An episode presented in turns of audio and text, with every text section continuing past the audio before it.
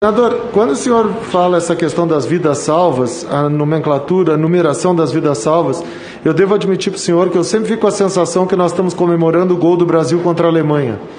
Foi 7 a 1 o jogo e a gente está comemorando que 16 milhões de pessoas ficaram doentes.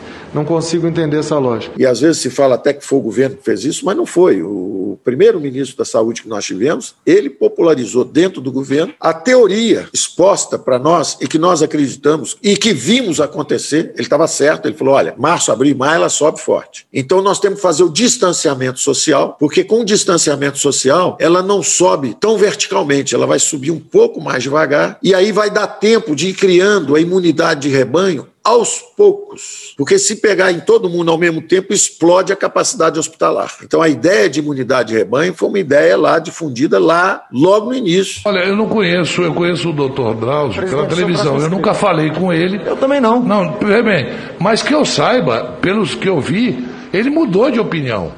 Aí o burro chucro não, ele fica empacado, você tá me entendendo? Sabe o que é burro chucro? Sabe, né? Aquele cara que empaca com uma ideia Mas Vossa e não se mexe.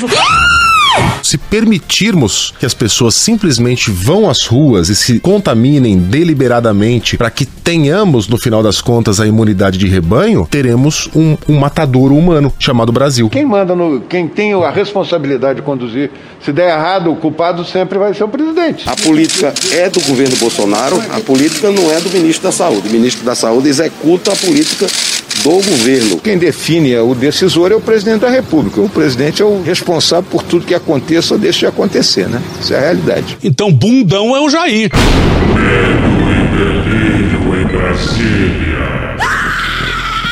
É uma canalice que vocês fazem. Olá, bem-vindos ao Medo e Delírio em Brasília com as últimas notícias dessa bad trip escrota em que a gente se meteu. Bom dia, boa tarde, boa noite. Por enquanto. Eu sou o Cristiano Botafogo e o Medo e Delírio em Brasília, medo e delírio em Brasília.wordpress.com é escrito por Pedro Daltro. Esse é o episódio dia 905. Ah, é? Foda-se. Enfia no rabo, gente. Ó, como o cara é grosso. Bora passar raiva? Bora! Tiro, porrada e bomba, parte 2. My, my, the plot like my gravy thicken.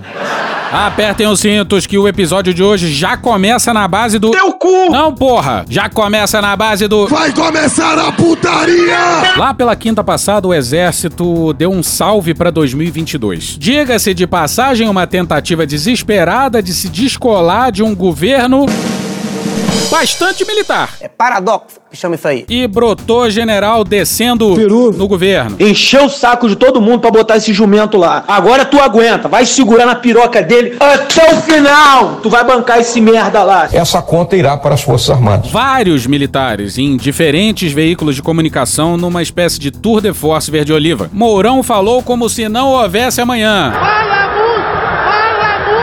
E só faltou mandar cartinha em latim. A senhora chamou a Beyoncé pra, pra, pra jantar e não me chamou também. Que é isso? Bem que eu pedi uma pastilha. Francamente. Aí, nessa semana, saiu isso aqui, ó. Fernando Brito no Tijolaço no dia 22. Augusto Heleno, general de Exército da Reserva, chefe do Gabinete de Segurança Institucional da Presidência da República, está fora de combate. Tomado por uma crise aguda de depressão clinicamente diagnosticada, submete-se a tratamento rigoroso. Militares da ativa não podem e serão devidamente punidos se aparecerem em manifestações políticas. Heleno negou a depressão. E até aí, Foda-se. preconceituosamente falando, A gente não vai tolerar preconceito aqui nesse programa. ele tem cara de ser um daqueles que morre de vergonha de dizer que tem depressão ou qualquer problema psicológico, de ordem psicológica. E depressão não é motivo de vergonha. Tá certa a indignação. A agenda oficial dele tá movimentada, mas repara na narrativa. Com o comandante fora da trincheira do GSI, a coordenação da segurança presidencial foi entregue a militares com os quais Jair Bolsonaro não tem intimidade Dá pra ficar a boca atrás, por favor? e que não gozam da confiança dos filhos do presidente. Não tirem essa frase de contexto, mas alguém goza? Ninguém. O vereador Carlos Bolsonaro, integrante do clã presidencial que mais se imiscui nos porões palacianos, foi o responsável indireto pela espoleta que fez o pai explodir qual pistola com bala de festim na última segunda-feira em Guaratinguetá. Essa Globo é uma merda de imprensa. Vocês são uns caras, cala a boca, vocês são um canalha. Eu sou católico. Tão logo saltou do veículo que o conduzia, Bolsonaro foi saltado por gritos de genocida, impeachment já, vacina no braço, comida no prato. Sempre aziago, o mau humor presidencial desandou de vez. Ele lançou um olhar enfurecido pelo oficial do GSI responsável pela segurança do evento e passou-lhe uma descompostura de fazer corar até alguns dos sem vergonha que o acompanhavam. Foi o caso da deputada federal Carla Zambelli e do prefeito do município do interior paulista. Essa é a justificativa para a explosão presidencial na segunda-feira, em que ele agrediu verbalmente uma repórter e faltou pouco para agressão física. E se eu tivesse no GSI e não tivesse outra opção da vida, eu também estaria deprimido. Ô Cristiano, acho que não tem ninguém anti-bolsonarista no GSI não, hein? É verdade, né? Mas tudo isso aí é premissa para isso aqui. Bolsonaro desconfia cada dia mais dos militares que o cercam e crê ter muitas razões de sobra para manter acesas tais suspeições. Ele tem uma tremenda tendência a aderir a qualquer teoria da conspiração. Ele evitava tomar água que estava na geladeira, que estava lá há muito tempo, ele tomava da, água da torneira com medo de que alguém pudesse ter envenenado a água. O carro ficava parado, estacionado por muito tempo, o carro dele. Antes de entrar, ele olhava embaixo do carro para ver se não tinha uma bomba. Quando levou a facada, ele não quis ir para o hospital que foram tratados os ex-presidentes petistas. Ele achava que porque o hospital tinha tratado presidentes petistas, poderia haver gente lá que iria matá-lo. Teve uma época que ele só conversava lá no Palácio da Alvorada, só conversava ao lado da piscina, porque era um lugar ao ar livre e assim ficaria mais difícil grampeá-lo. E sabe quem ele achava que grampeava ele? O vice-presidente Hamilton Mourão. Bom dia! Um dos catalisadores dos acessos de cólera do presidente é o seu vice, o general da reserva Hamilton Mourão. Nos últimos cinco dias, em pelo menos três, fez pronunciamentos públicos. Existe uma terrível divisão entre os generais e o presidente, eleito também pelos. Generais! Porra, se o nosso governo falhar. Ai, Cristiano, a gente até eu já tô de saco cheio dessa frase. Essa conta irá para as Forças Armadas. E se prepara que vem absurdo por aí. O meu será cumprido. Sexo é vida. O meu pênis será cumprido. Boston Medical Group. Além desse. Jair Bolsonaro sabe que não era a primeira opção dos militares na última eleição. Vamos ler só um trechinho que começa na página 34 do livro da Thaís Oyama, chamado Tormenta. Esse trecho fala de uma reunião durante a campanha de 2018 na cobertura do Fábio Weingarten.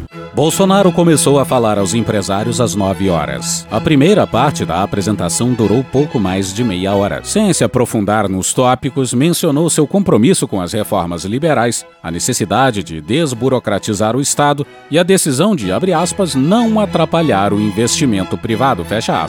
No intervalo para o café, alguns presentes foram até o terraço da cobertura. Lá encontraram um jardim, uma piscina rodeada de espreguiçadeiras e uma área para churrasco, também equipada com um forno de barro. Sentado em uma das cadeiras em volta da piscina, Heleno falava ao celular quando o intervalo terminou. Os convidados voltaram para a sala e a porta de vidro que dava para o terraço foi fechada. Pensando estar sozinho, o general continuou ao telefone e passou a relatar ao interlocutor sua impressão sobre a performance do candidato diante dos empresários. Seu relato, mais do que crítico, foi francamente negativo. Heleno não percebeu que atrás da churrasqueira ainda havia alguém. Um homem que, surpreso com os termos usados pelo general, passou a filmá-lo com o seu celular. Na gravação, referindo-se ao ex-capitão, Heleno diz, entre outras coisas, abre aspas, o cara não sabe nada, pô, é um despreparado. Fecha aspas. This is BBC 4 with Christian Setfire. Isso importa? Não importa por dois motivos. Um, porque os militares deixam ele fazer campanha nos quartéis no Brasil desde 2014, pelo menos, e sempre foram ultra lenientes com isso. E segundo, apoiaram e apoiam até hoje, permitindo que um monte de militares, inclusive militares da ativa e em números recordes, participassem do governo, inclusive da parte política. Ou seja, não importa se era a primeira ou última opção. Essa conta irá para as Forças Armadas. Organizados nos clubes militares, os oficiais da reserva até denotavam uma preferência por eles. Mas, além de não terem voz ativa, eram minoria. Liderados pelos generais Sérgio Etchegóin, Eduardo Vilas Boas e Silva e Luna, os quartéis do Exército não escondiam desconforto pelo primarismo de Bolsonaro. O mínimo. Torciam pela decolagem na campanha de nomes como Geraldo Alckmin, João Amoedo e até Luciano Huck, que refugou no lançamento de sua candidatura. Ah, pera aí, é isso mesmo? Os quartéis liderados por Etchegóin, Vilas Boas e Silvio Luna não escondiam desconforto pelo primarismo do Bolsonaro? Que viagem é essa, velho? Tava fora do Brasil, irmão? Num episódio recente, o Pedro apontou aqui como os militares apoiaram o impeachment da Dilma e depois quebraram as duas pernas do Temer que tentava a reeleição. Fizeram isso com o Joesley, que gravou o presidente nas barbas do GSI em pleno palácio, com a GLO fazendo da segurança pública sua bandeira e travando a pauta da Câmara e com a greve dos caminhoneiros. A greve dos caminhoneiros de maio de 2018, episódio que terminou por derrubar quaisquer aspirações de Michel Temer a sair um pouco melhor do Palácio do Planalto depois de ter usurpado a cadeira presidencial entrando pela porta dos fundos na sede do governo, pôs os militares definitivamente na mediação da crise política nacional. Os poderes terão que buscar a solução. Se não conseguirem, né, chegará a hora que nós teremos que impor uma solução. Bolsonaro cresceu naquele momento, disseminou o próprio nome entre os grevistas, mas não foi ali que se converteu na alternativa militar. O texto tem duas partes boas. A primeira é uma história que a gente não conhecia sobre o papel do Etchegóin, uma espécie de eminência parda do generalato em 2018. Etchegóin entrincheirou-se no Tribunal Superior Eleitoral e, em reuniões nas quais inflava o clima de conspiração e de conflagração nos quartéis, assulou os ministros da Corte Eleitoral a concederem benefícios de campanha a Bolsonaro, tais como dar uma entrevista individual à TV Record no mesmo dia e hora do derradeiro debate entre os candidatos no primeiro turno. Alegando mal-estar, Bolsonaro recusara o convite para o debate. No segundo turno, o TSE, por meio de uma decisão do então ministro Admar Gonzaga, permitiu que todos os debates fossem cancelados, no lugar de terem sido convertidos em entrevistas. O candidato, apoiado explicitamente pelos militares, transformou sua campanha em notas oficiais lidas em off pelos telejornais, ausentando-se do debate de ideias e do cotejamento de propostas. A urdidura de Etchegóin teve o auxílio vergonhoso de Admar Gonzaga, então ministro do TSE, que havia sido advogado de Carlos Bolsonaro e deixou o tribunal por lhe terem sido impostas contingências da lei Maria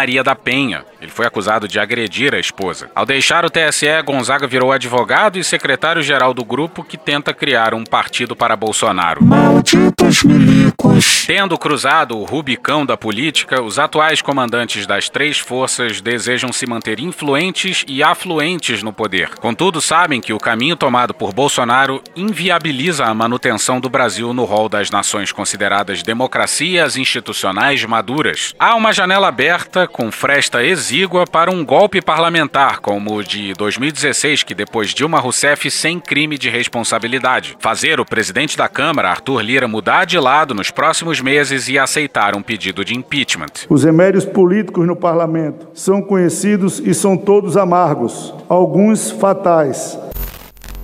Como dizem por aí, o Centrão não pula no mar, mas pula rapidinho para outro barco quando tiver um barco melhor. E guarde aí o nome do Lira.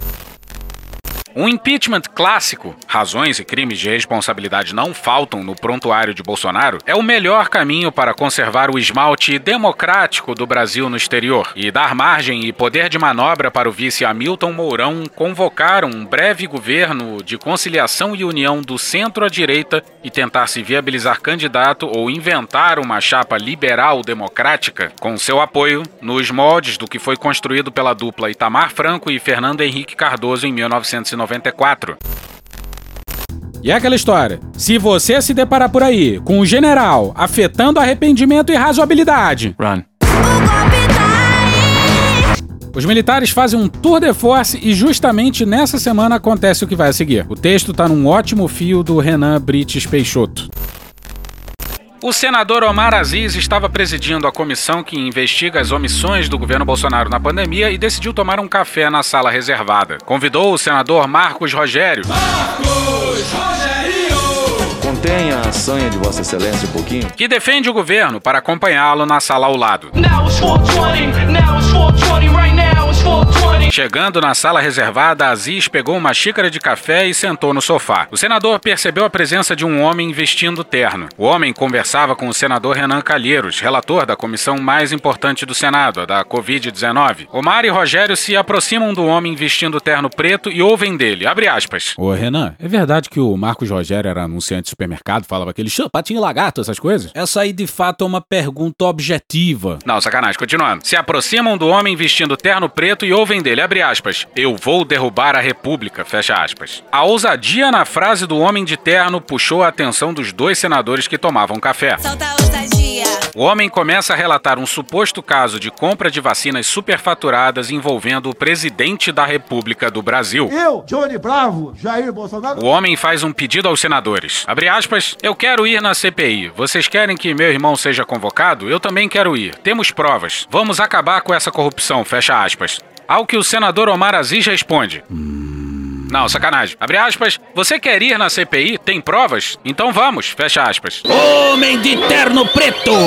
É o deputado Luiz Miranda, do mesmo partido que o senador Marcos Rogério, o DEM. Miranda é ex-youtuber e ficou conhecido por defender as mesmas bandeiras que o presidente Jair Bolsonaro. Foi eleito na onda bolsonarista. É um grande defensor de Bolsonaro. A República está, mais uma vez, ameaçada por um bolsonarista. Está ameaçada por um presidente delinquente e agora por um deputado que diz ter provas de um escândalo de corrupção. O roteirista de Brasil segue trabalhando. Quero saber quem vai interpretar o Omar Aziz. Vou pensar e depois eu respondo. E aqui a gente precisa fazer uma pausa. Nessa semana, aqui no Medo e Delírio, saiu uma entrevista do Lira. Ele esculhamba a CPI, diz que não vai dar em nada, mas no final manda um só se pegarem alguma coisa, se referindo especificamente à corrupção, como se corrupção fosse o único problema possível. Aí, um dia depois, esse encontro narrado aí em cima aconteceu. Atenção, é agora que o bicho vai pegar. Uma nova informação chega para o roteiro. O deputado de terno chegou a falar com o presidente da Câmara antes de revelar suas acusações. Foi o presidente da Câmara, Arthur Lira, quem deu a dica para o deputado tornar as acusações públicas. Lira é aliado do presidente. O que os caras querem é a nossa hemorroida. E a seguir vai um texto cuja autoria a gente não conseguiu descobrir, mas que resume bem o momento. Luiz Miranda foi o primeiro parlamentar do DEM a apoiar a candidatura de Lira contra o candidato de Maia, do mesmo partido. Miranda continua no DEM, do qual Maia foi expulso. Miranda fez essa revelação na CNN, rede que deu claras evidências de alinhamento com um conservadorismo que tolera a extrema-direita, mas que critica o governo. Miranda poupou Pazuello, general da Ativa, chefe da pasta responsável pela compra da Covaxin, e atacou diretamente o presidente da República. Lira agora tem um caso para impeachment vindo do Centrão. Cala a boca, não perguntei nada. Miranda tenta inocentar Pazuello, mas quem comandava a compra de vacinas era o Homem do broche de caveira! Vinícius Valfré no Estadão no dia 24. O ex-executivo do Ministério da Saúde, Elcio Franco, Homem do broche!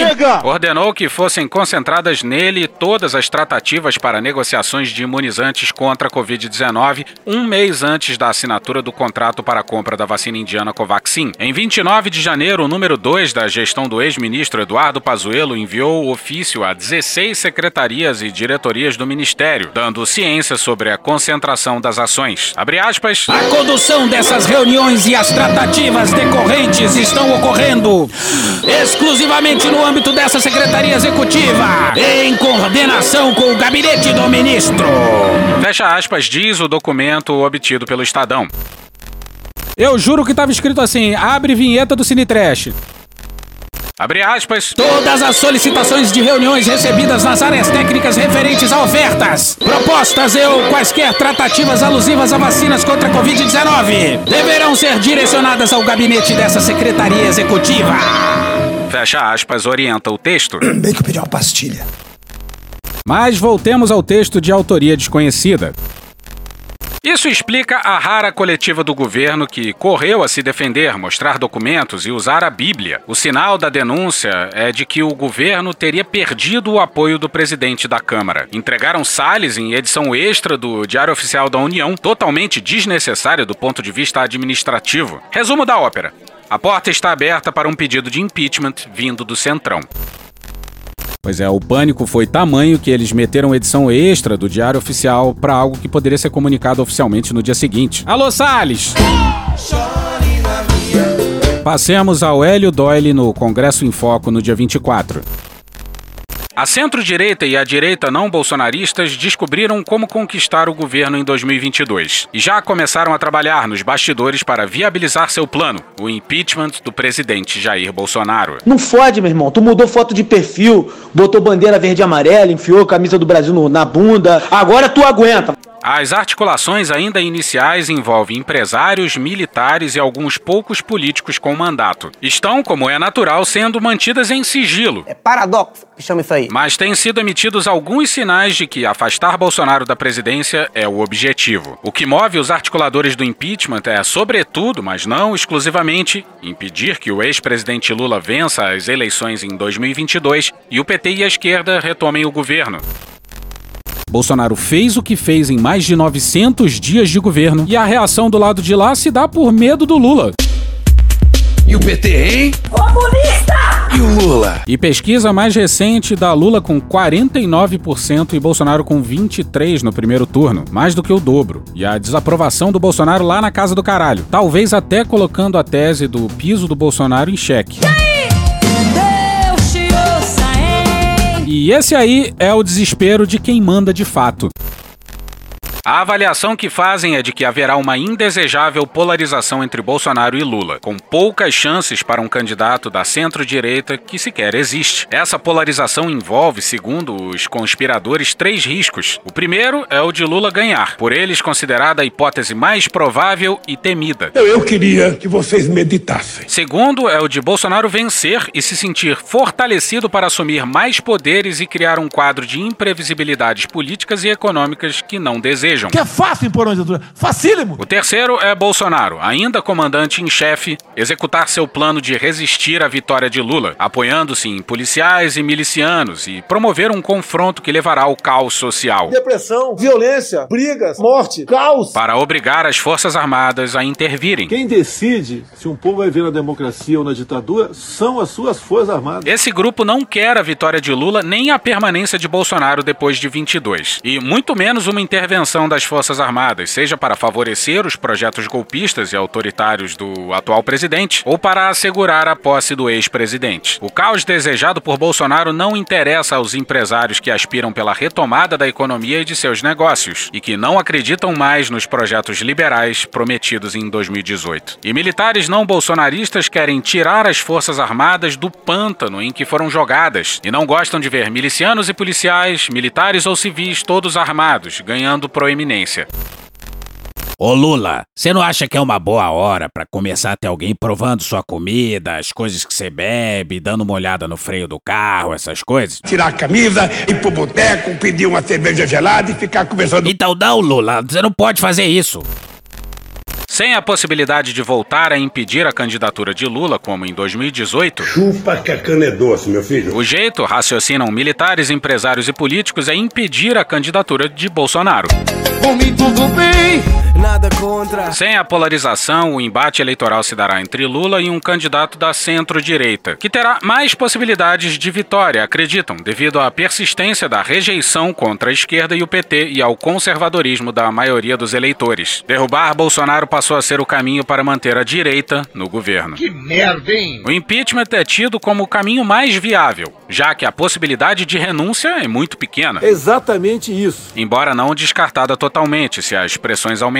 Há quem admita a possibilidade disso acontecer se for acenado para Bolsonaro, em última instância, um acordo que envolva a proteção dele e da família contra processos judiciais e a não cassação dos mandatos dos filhos.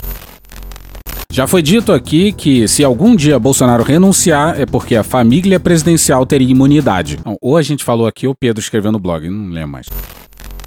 O trabalho da CPI é considerado fundamental pelos conspiradores. O desgaste do presidente ajudará o impeachment. A própria Globo tem dado sinais de que o projeto de impeachment avança ao radicalizar sua oposição a Bolsonaro no editorial lido no Jornal Nacional de segunda-feira por William Bonner. O sentimento é de horror. É evidente que foram muitos e muito graves os erros cometidos. E eles estão documentados por entrevistas, declarações, atitudes, manifestações. A aposta insistente e teimosa em remédios sem eficácia, o estímulo frequente a aglomerações, a postura negacionista e inconsequente de não usar máscaras. E o pior, a recusa em assinar contratos para compra de vacinas a tempo de evitar ainda mais vítimas fatais. No jornal impresso, Merval Pereira, em seu artigo de domingo, fala claramente em impeachment. Abre aspas. Ator pornô. Não, sacanagem. Abre aspas. As ruas estão advertindo o presidente da Câmara, Arthur Lira, de que não há mais tempo a ganhar à espera de uma melhora econômica, que não recuperará nossos mortos. Fecha aspas. O momento de corroer a popularidade é agora. Porque o pior momento é agora. Se a chance de um impeachment, esse trem está partindo agora da estação. É por isso que Bolsonaro está de mau humor. É por isso que está desestamperado. Bolsonaro está no seu pior momento e isso quer dizer que Bolsonaro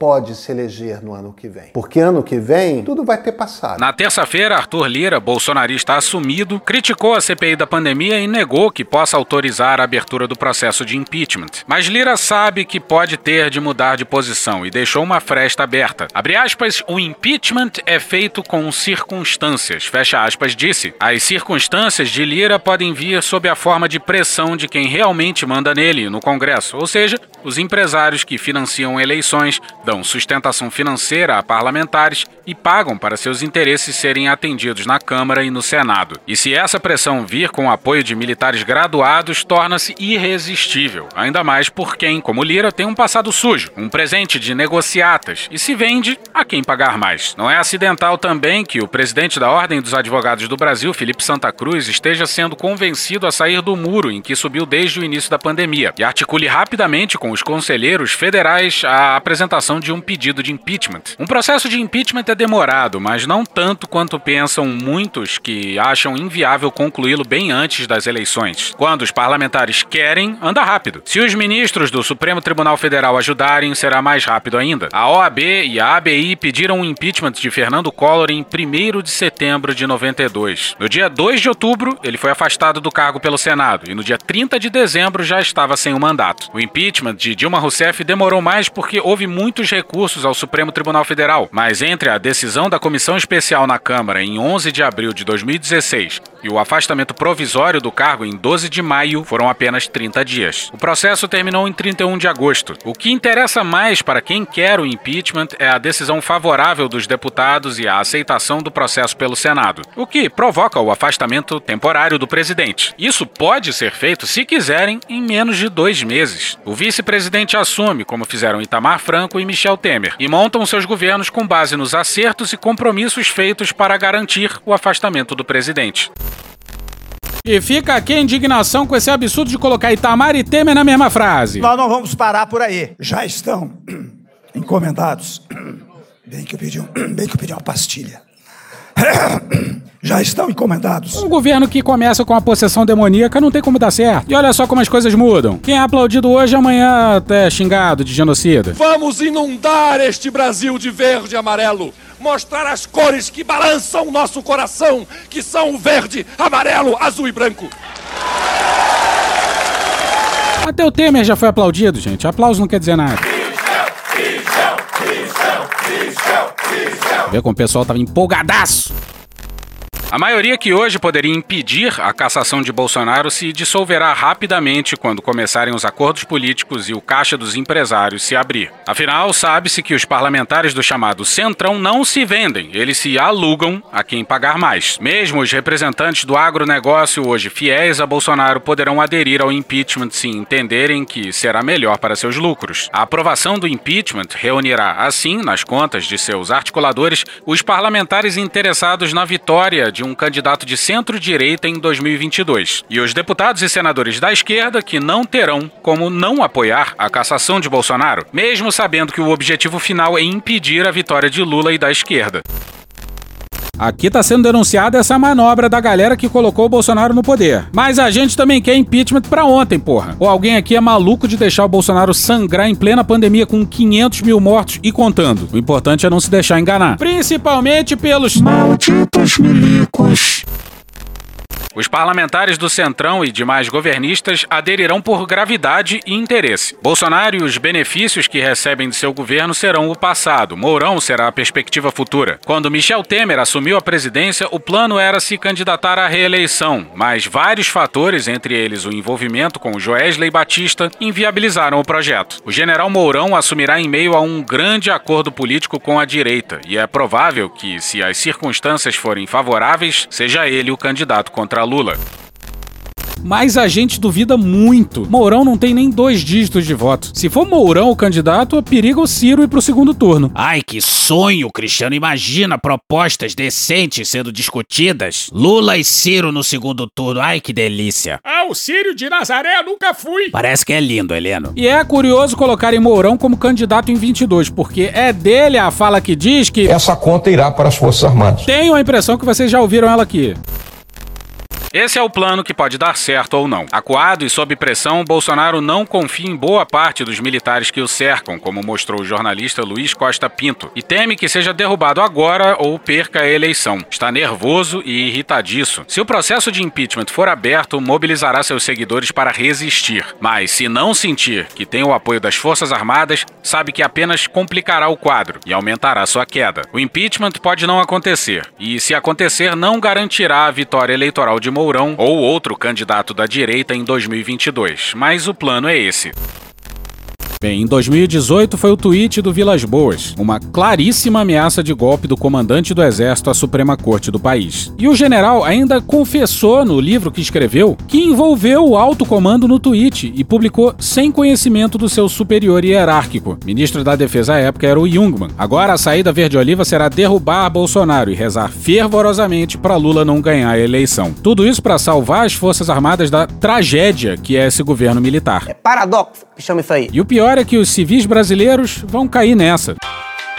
Por favor, aguarde enquanto mudamos o assunto. Logo retorna o episódio do Medo e Delírio em Brasília. Sua atenção é muito importante para nós. Você já considerou apoiar o Medo e Delírio? Você pode colaborar com o podcast mais boca suja do Brasil através do PicPay ou do Apoia-se. Ah, mas nesse momento estou sem dinheiro, não tenho dinheiro algum. Nesse caso, investir em moradia e alimentação talvez seja mais adequado. Caso vestuário seja um problema, você poderá parcialmente resolver esse problema em loja.medoedelirioembrasilha.com.br. Muito obrigado.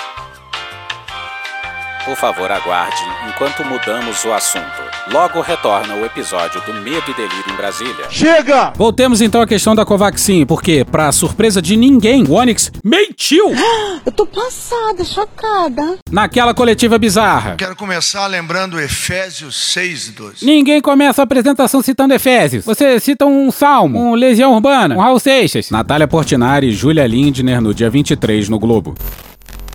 Informação divulgada pela Precisa Medicamentos, empresa responsável pela importação da vacina indiana Covaxin, contraria a versão do ministro da Secretaria-Geral da República, Onyx Lorenzoni, sobre os documentos da importação da vacina indiana Covaxin. O ministro acusou o servidor Luiz Ricardo Miranda e seu irmão de terem divulgado um documento fraudado quando tornaram pública a denúncia de irregularidades no processo de contratação do imunizante indiano, com intermediação da empresa brasileira Precisa. A própria Precisa confirma que, como argumenta o servidor Luiz Ricardo Miranda, enviou três versões de documento chamado invoice no processo de negociação para assinatura de contrato com o Ministério da Saúde. Alega que houve um erro material e, por isso, foi preciso ajustar as versões anteriormente enviadas ao governo brasileiro. Na tarde dessa quarta-feira, Onyx Lorenzoni disse que o documento divulgado pelos irmãos Miranda era forjado, alegando que o governo só tinha recebido dois invoices originais. Ao comentar o documento apresentado por Ricardo, Elcio Franco afirmou que, abre aspas, Ele difere dos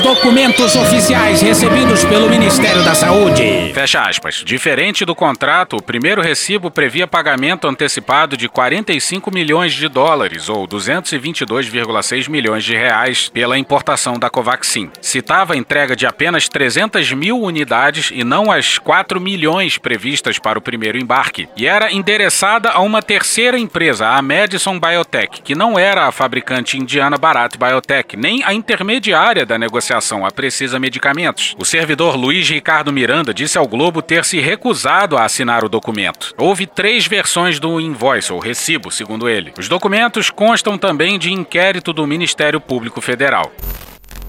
Na sua insuportável live de quinta-feira, Bolsonaro disse que havia um zero a menos no número de doses. Por isso, o sobrepreço. Por isso que quando me perguntam se eu quero 10 mil reais ou 100 mil reais, eu digo que tanto faz. Segundo a Precisa, foi enviado um documento citando 300 mil unidades, porque as quantias são calculadas em frascos, não em doses. Cada frasco corresponde a 10 doses. A pedido do Ministério, esse ponto foi corrigido. O deputado Luiz Miranda rebateu as declarações de Onyx, afirmando que essa reação do Palácio do Planalto mostrou desespero. Abre aspas. Os documentos são internos do Ministério da Saúde. O que a gente fez claramente foi apresentar os documentos que estão no processo de importação do Ministério da Saúde. A fala dele, do Onyx, é de quem está desesperado e agora, mais do que nunca, me preocupei. Na minha opinião, ele sabe que tem alguma coisa de errado. A fala do Onyx é de desesperado, se ele entende um pouquinho. Fecha aspas, disse o deputado que prometeu entregar à CPI da Covid todos os documentos de que dispõe sobre a contratação da vacina Covaxin. E atenção, general da Ativa. Vamos pro Gustavo Maia na coluna Radar do Robson Bonin na Veja no dia 25. Jair Bolsonaro já definiu a estratégia para se desvincular da acusação de que acobertou corrupção na compra da vacina indiana. A versão será que o então ministro da Saúde garantiu ao presidente que estava tudo resolvido com a retificação do documento de compra do imunizante. Hoje, secretário de Estudos Estratégicos no Palácio do Planalto, Pazuello participou das reuniões do governo na quarta-feira, quando estourou a crise de Miranda. Antes de sair para ir ao médico, comentou que lembrava do contato de Bolsonaro em março. A culpa é do general da ativa. E aí a culpa também é do exército brasileiro. E aí a culpa é do generalato. E como sempre a culpa é do presidente Jair Bolsonaro também. Tem culpa para todo mundo. E o Bolsonaro explodiu de novo com mais uma pergunta sobre a Covaxin. Alguém faça perguntas do tipo para ele todo dia. Responda! Comprada quando? Responda! O governo comprou assim. Responda! Comprada quando? Responda! Presidente Jovem Pan aqui. Ah, fevereiro? Não, não, não, peraí. Fevereiro? Onde é que tem vacina para vender, para atender todo o mercado aqui? Aqui ou qualquer lugar do mundo? Responda! Responda! Onde é que tem vacina para tirar para ser vendida? Responda! Pare de fazer perguntas idiota, pelo amor de Deus! Parece pergunta de vocês, acabou tua volta, volta, faça de novo você. Tá? Você é o ridículo, ridículo. Você está empregado aonde? Pelo amor de Deus, tá? Babaca do caralho. O Brasil logo então terá essa informação. Presidente na gaiola pode ser a solução. Que bom vai ser o nosso Brasil quando o presidente for pra. Salles. E Bolsonaro abandonou mais um. Vamos pro Guilherme Amado no Metrópolis no dia 25. Amigos que falaram com Ricardo Salles nas últimas 48 horas estão preocupados. E a única coisa que eu consigo pensar aqui é que eles estão preocupados pensando por que caralhos que eu sou amigo do Ricardo Salles.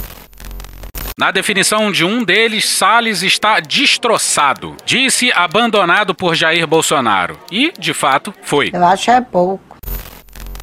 Não estou conseguindo superar o fato de que Ricardo Salles supostamente tem amigos. Outra matéria do Guilherme Amado no Metrópole, só que no dia 24. Ricardo Salles é mais um na lista de aliados que Jair Bolsonaro abandonou ferido no campo de batalha numa longa lista, da qual constam Fábio Weingarten, Ernesto Araújo e Abraham Weintraub, entre outros. A inação do presidente tem sido lida como mais uma evidência de que em seu rol de preocupações estão somente a família e ele próprio, claro. O resto é o resto. Eu quero que isso exploda. E olha que caô horroroso Bela Megali no Globo no dia 24. A saída de Ricardo Salles do Ministério do Meio Ambiente está sendo comemorada por boa parte de integrantes do governo, em especial ministros da ala militar. Não fode, meu irmão. Não fode, meu irmão. Não fode, porra! Eles compartilham todas as crenças do Salles. Olha o que, que o Vilas Boas escreveu sobre o Salles no seu livro Confissão. Matéria do Carlos Pereira Neto Ciufo no site Pimenta, no dia 28 de abril.